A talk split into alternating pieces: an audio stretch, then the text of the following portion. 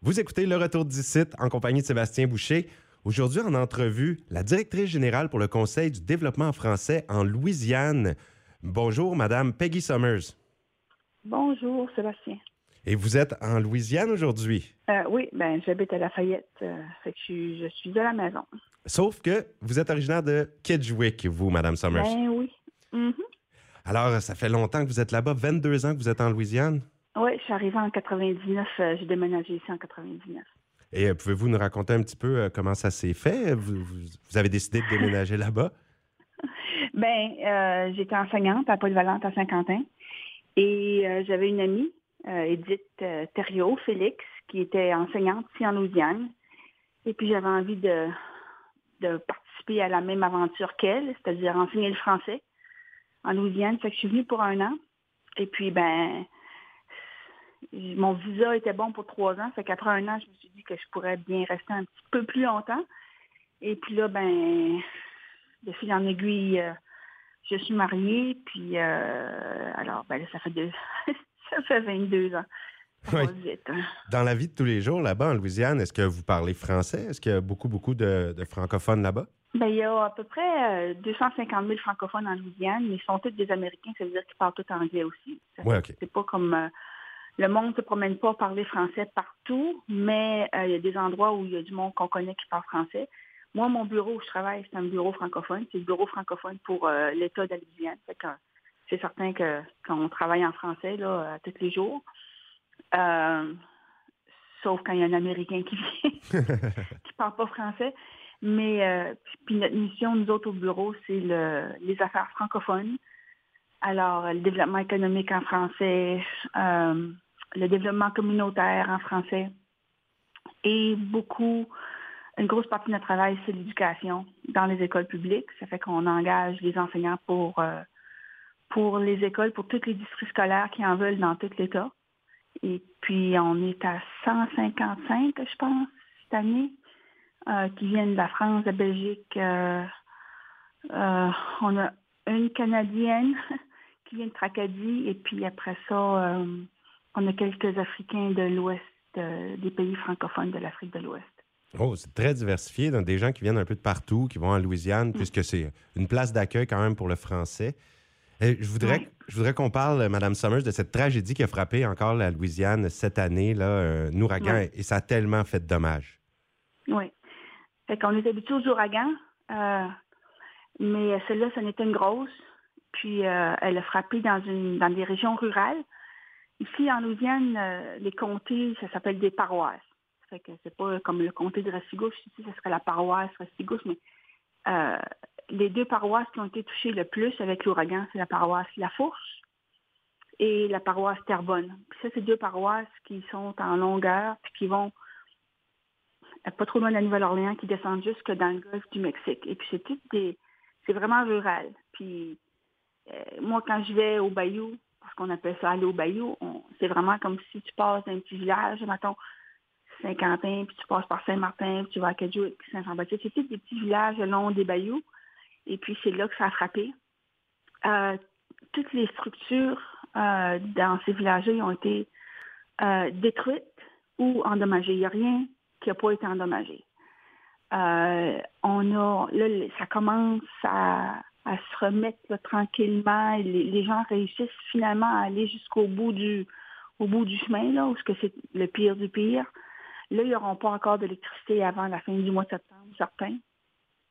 Et il y a huit écoles au, au bout du bout, là, qui, euh, dans, la, dans, la, dans la partie sud, qui sont euh, complètement endommagées.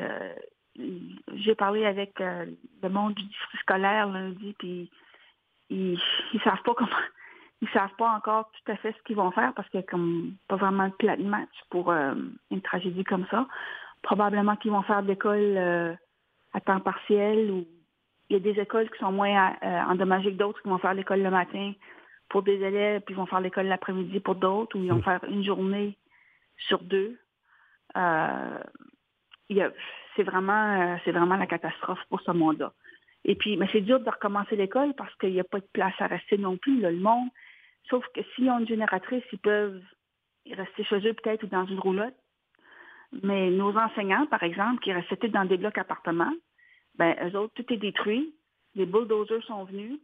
Il n'y a plus rien. Ils n'ont pas de place à rester. Ça fait que on est en train de on est en train d'en transférer quelques-uns là.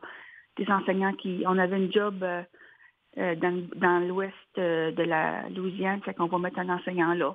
On avait une job aussi qui restait, qui n'était pas qu'on avait mis personne à bâton rouge. On va mettre un enseignant là. On a une prof qui dit Moi j'ai des amis à Washington DC, ils ont peut-être une job pour moi, mais on va la laisser démissionner, puis la, le district ne va pas euh, les blâmer, puis on ne les blâme pas nous autres non plus, parce que faut qu'ils euh, faut qu'ils s'organisent le mieux qu'ils peuvent. Là.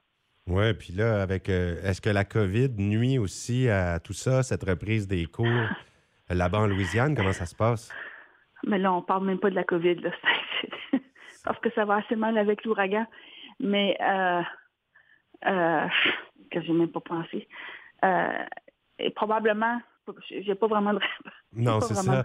Les gens ont la tête ailleurs. que ben, la, COVID, déjà, ça allait pas trop, trop bien là, en Louisiane. Il y avait une quatrième vague qui était assez euh, dure. Et puis, ben là, dans des circonstances comme ça, le monde commençait à se distancer, pas se mettre un masque quand il fait 40 degrés dehors, tu ramasses des bouts de bois. C'est pas vraiment... Euh, tu oublies le masque, là, un petit peu. C'est vraiment mis de côté. Alors, probablement qu'il va y avoir plus de cas, peut-être qu'on va s'en apercevoir dans une couple de semaines, je ne sais pas. Non, c'est ça. Pour l'instant, les priorités sont ailleurs et c'est tout à fait compréhensible. Mais là, vous faites des collectes de fonds, notamment GoFundMe, tout ça, pour tenter de ramasser de l'argent pour pallier à la situation. Alors, euh, quand on a commencé la, collecte, euh, on avait 80 enseignants qui se trouvaient dans la, dans la mire de l'ouragan. Euh, finalement, les enseignants de la Nouvelle-Orléans ont été épargnés parce qu'il y a eu beaucoup de vent à la Nouvelle-Orléans il n'y a pas eu de dommages. Nos enseignants n'ont euh, pas vraiment eu de perte euh, euh, d'appartements. ils ont toutes leurs affaires.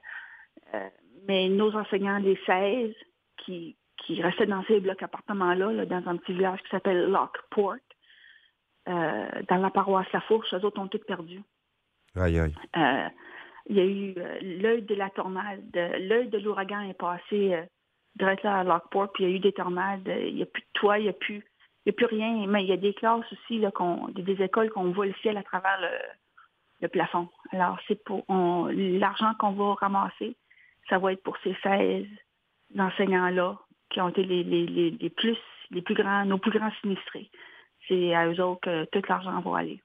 qu'on ramasse. C'est tout à fait euh, normal. Et les gens, justement, pouvez-vous nous donner les détails de ce GoFundMe pour qu'on puisse aussi vous aider?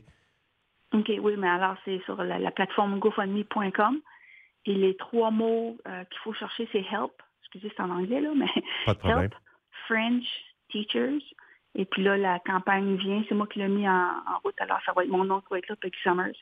Et puis, euh, il y a euh, le Codophile l'a fait avec l'organisation qui s'appelle le Consortium des écoles d'immersion. Alors, eux autres, c'est un, c'est un non-profit avec qui on travaille de très près et c'est euh, l'argent va dans leur compte de banque et puis c'est eux qui vont donner l'argent aux enseignants directement. Et puis on, on vient d'avoir des emails lundi, mardi de, la campagne. Là. Euh, justement, on, fait on commence à faire les transferts bancaires. Il fallait qu'on donne des papiers puis des numéros pour, euh, pour la banque. Là. Mais l'argent rentre dans nos comptes puis on va redistribuer à nos enseignants. et puis il faut dire que nos enseignants, ils ont quand même sont toujours des employés du district. Ils ont toujours leur paye, même s'ils ne travaillent pas. Fait qu'au moins, ils ont ça qui rentre là, euh, à chaque deux semaines. Mais euh, ils, ont, quand même tout perdu. Ils ont au moins entre 10 000 et 15 000 pièces de dommages chacun. les matelas, la télévision, euh, un petit mobilier, les affaires de cuisine, ils n'ont plus rien. Ça fait que tout, tout ce qu'on ramasse, ben ça va ça va les aider. Oui, bien, c'est eux, en tout cas, qui seront les premiers à, être aidés. Espérons que, justement, les gens vont répondre avec beaucoup de générosité. On fait appel à votre générosité. Aider nos, amis, cousins de la Louisiane euh, présentement qui, sont, qui vivent une tragédie, euh, ni plus ni moins. Donc, vraiment, c'est intense. Et Madame Summers, euh, je vous remercie de nous parler aujourd'hui en direct de la Louisiane et j'aimerais même qu'on puisse rester en contact, savoir comment vont les choses là, dans, la suite. Uh-huh. Ça me fait une correspondante là-bas. On aura plus de détails aussi des écoles qui auront ouvert, puis euh, voir comment ça va, si l'électricité est revenue partout ou quoi. On peut faire ça. Un grand merci. Et j'invite les gens à justement donner généreusement. C'est Help French Teachers, n'est-ce pas? C'est ça. Alors, voyez ça, il y a un GoFundMe pour aider euh, Mme Summers et ses collègues qui sont là-bas et qui viennent de vivre euh, cet ouragan dévastateur. C'était quoi le nom de cet ouragan qui a frappé chez vous? Euh, l'ouragan Ida. Ida. C'était une mauvaise, mauvaise Ida. mauvaise idée. Ouais, mauvais jeu de mots pour moi-même. Je ne veux pas le prendre en riant parce que c'est, ce n'est pas cocasse. Mais tout de même, on va essayer d'être solidaire avec vous le plus possible. Et puis, euh, justement, je vais tenter de rester en contact avec vous pour connaître le développement des choses dans les prochaines semaines, les prochains jours. Bien, merci beaucoup, euh, Sébastien. Ça fait plaisir. Merci à vous, Mme Summers, pour le temps que vous nous avez accordé aujourd'hui et bon courage. Merci beaucoup. Passez une très belle journée. Vous de même. Au revoir, Sébastien. Merci.